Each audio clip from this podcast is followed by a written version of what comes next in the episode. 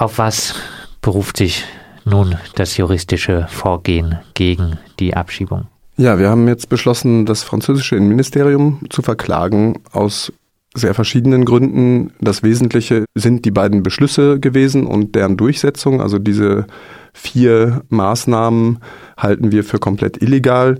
Das Ganze ist natürlich flankiert von Vergehen gegen die Freizügigkeit. Also ich habe einen Arbeitsvertrag in Frankreich, habe dort einen zeitweise Aufenthalt, also wohne dort äh, als Grenzgänger äh, Halbzeit zurzeit.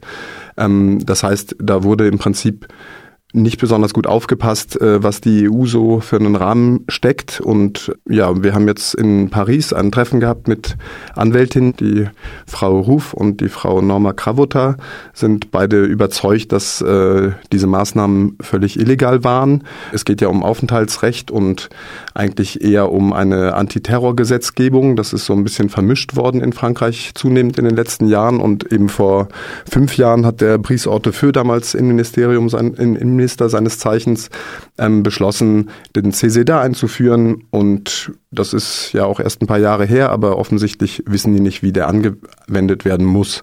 Nämlich sieht er vor, dass selbst wenn ein Mensch als super schlimmer, staatsgefährdender Bürger eingestuft wird, es da immer noch darauf ankommt, das geringste Mittel, also das verhältnismäßigste Mittel zu wählen, um diese Person zu neutralisieren, sage ich mal. Ähm, und das war überhaupt nicht der Fall. Wir haben ein fünfwöchiges Verbot ausgesprochen und eben das war schon an sich so überhaupt nicht anwendbar, weil ich in Frankreich zu dem Zeitpunkt mich aufgehalten habe und dort tätig war. Du hast von vier Maßnahmen gesprochen. Ähm, damit meinst du beide Abschiebungen und die beiden Festsetzungen?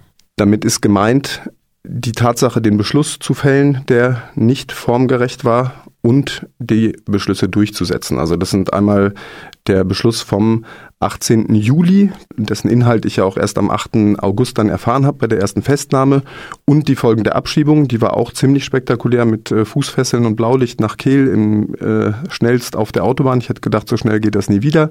Ging aber schneller von Biarritz eben dann nicht mit Helikopter, mit Flugzeug war es, ähm, eben nach Stuttgart in zweieinhalb Stunden.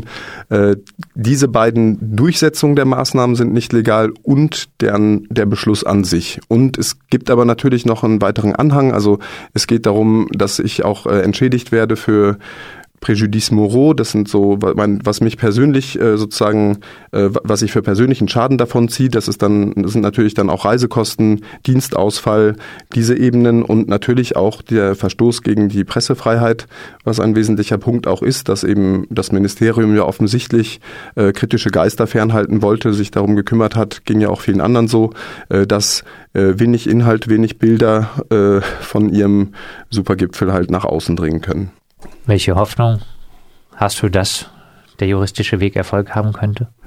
Also das ist jetzt erstmal so, dass das Innenministerium eine Frist hat von zwei Monaten. Äh, das ist, geht jetzt erstmal so, das klingt so ein bisschen, ist das so ein bisschen eine Arschkriecherei, weil das nennt sich Recours äh, gracieux und demande préalable d'indemnisation. Also das heißt, ein wohlwollender Appell an das Ministerium, seine Mistmaßnahmen einzusehen und mir nun einfach einen Schadensersatz zu zahlen und sozusagen die vier Beschlüsse, äh, diese vier Maßnahmen sozusagen für illegal zu erklären.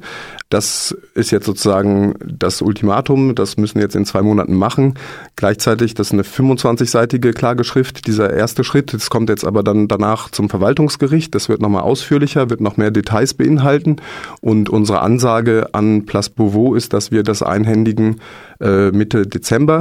Äh, hängt natürlich auch von deren Reaktion ab. Kann ja sein, dass der morgen in die Öffentlichkeit geht und sagt, ja übrigens, dass äh, die freie Presseleute da rauszukicken und in der Form, das hätte, hätte man natürlich nicht gedurft und äh, hier gibt's noch ein paar tausend Euro, es tut uns furchtbar leid. Gibt es aber keine Anzeichen dafür, oder? Da ist jetzt nicht direkt von auszugehen. Äh, jetzt äh, ist natürlich auch so die aktuelle Lage die, dass das Innenministerium in Frankreich sehr unter Druck steht, äh, aus verschiedenen Gründen.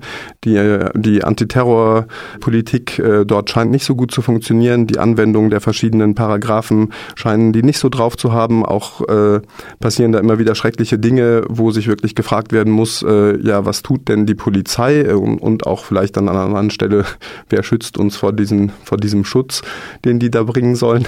Ähm, nee, Anzeichen, also sagen wir so, die, die Juristinnen waren wirklich sehr optimistisch, dass äh, auf, auf einer rein verwaltungsrechtlichen Ebene es große Aussichten gibt, das zu gewinnen. Nur wird halt dieser zweite oder der größere Prozess äh, normalerweise eineinhalb bis zwei Jahre dauern, so die Einschätzung. Das ist auch wie in Deutschland das Verwaltungsgerichtsverfahren gerade bei so komischen, dubiosen Maßnahmen sich dann über Jahre strecken und es eine riesen komplizierte, völlig äh, bürokratistische Beweisaufnahme gibt, an deren Ende dann ein Verwaltungsrichter hoffentlich für uns entscheiden wird, dass das keine legale Maßnahme war und dass es auch äh, äh, politisch so nicht weitergehen kann in Frankreich.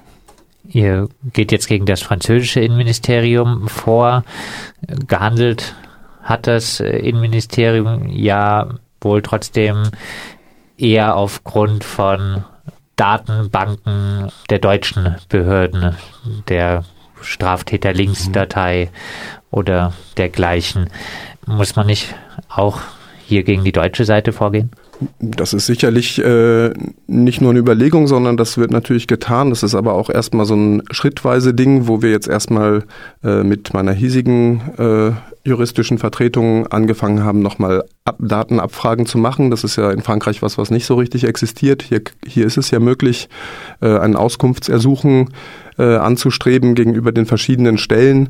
An sich die Praxis der äh, schwarzen Listen anzufechten. Das wäre natürlich total erstrebenswert. Das ist aber nichts, was äh, wir oder ich jetzt so äh, aus dem Ärmel schütteln können. Ich glaube, das ist natürlich ein Unding. Es gab viele, viele schwarze Listen von verschiedensten Innenministerien, die beruhen auf Mutmaßungen der Polizei. Das sind äh, Lageeinschätzungen, die weit von der Realität abweichen und auch was wirklich äh, freiheitsbedrohendes sind, weil natürlich Leute dann auf solchen Listen sich wiederfinden. Das wird weitergereicht, das wird, das ist nicht juristisch geprüft und letztlich schränkt es dann die Bewegungsfreiheit und die, die Freiheitsrechte äh, einzelner oder im Endeffekt Hunderter und Tausender Bürgerinnen in, in Europa ein.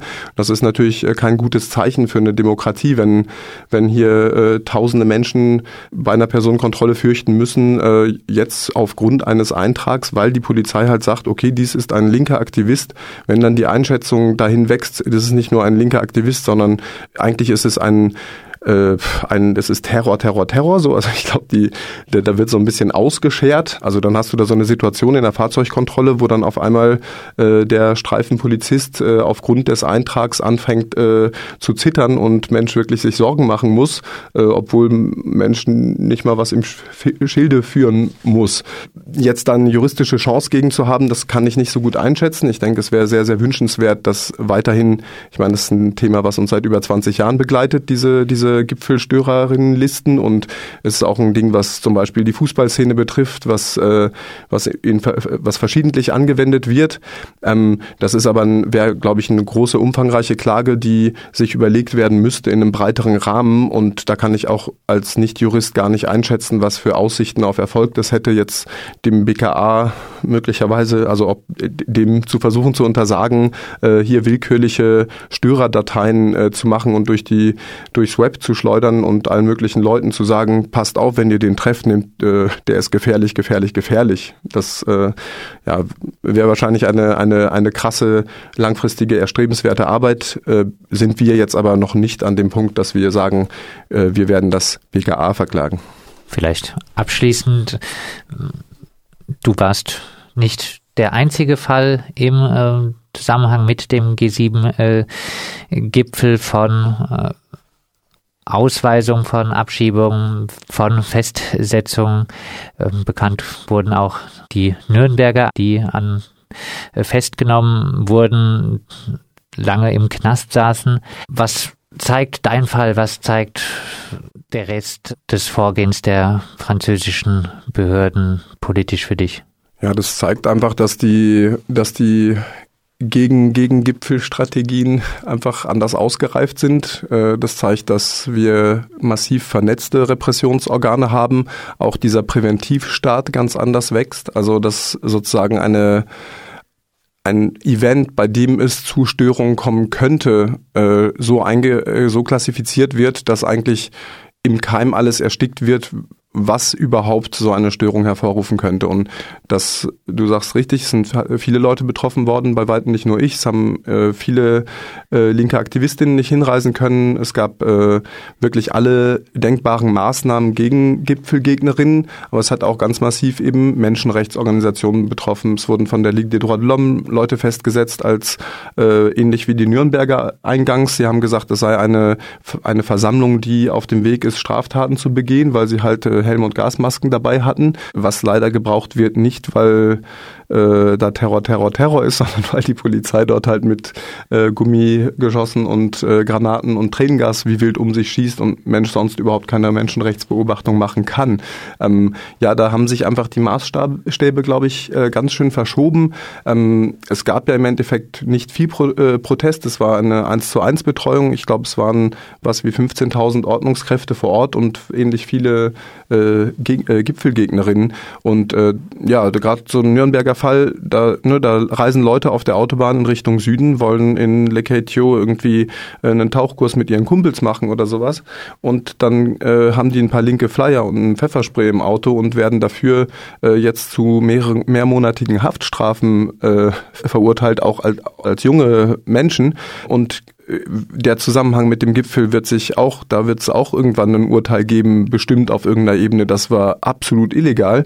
Äh, das kann sich ja gar nicht, also wie, wie will ich das verstehen? Es, du fährst dort in der Nähe vorbei, fällst in irgendeinen imaginäres Raster und wirst dort festgesetzt. Das sind autoritäre Tendenzen und das sind autoritäre Tendenzen, die in Frankreich, aber auch anderswo in Europa äh, mit mehr Befugnissen für die Polizei voranschreiten und die unsere äh, Gesellschaften äh, hier nicht freiheitlicher machen.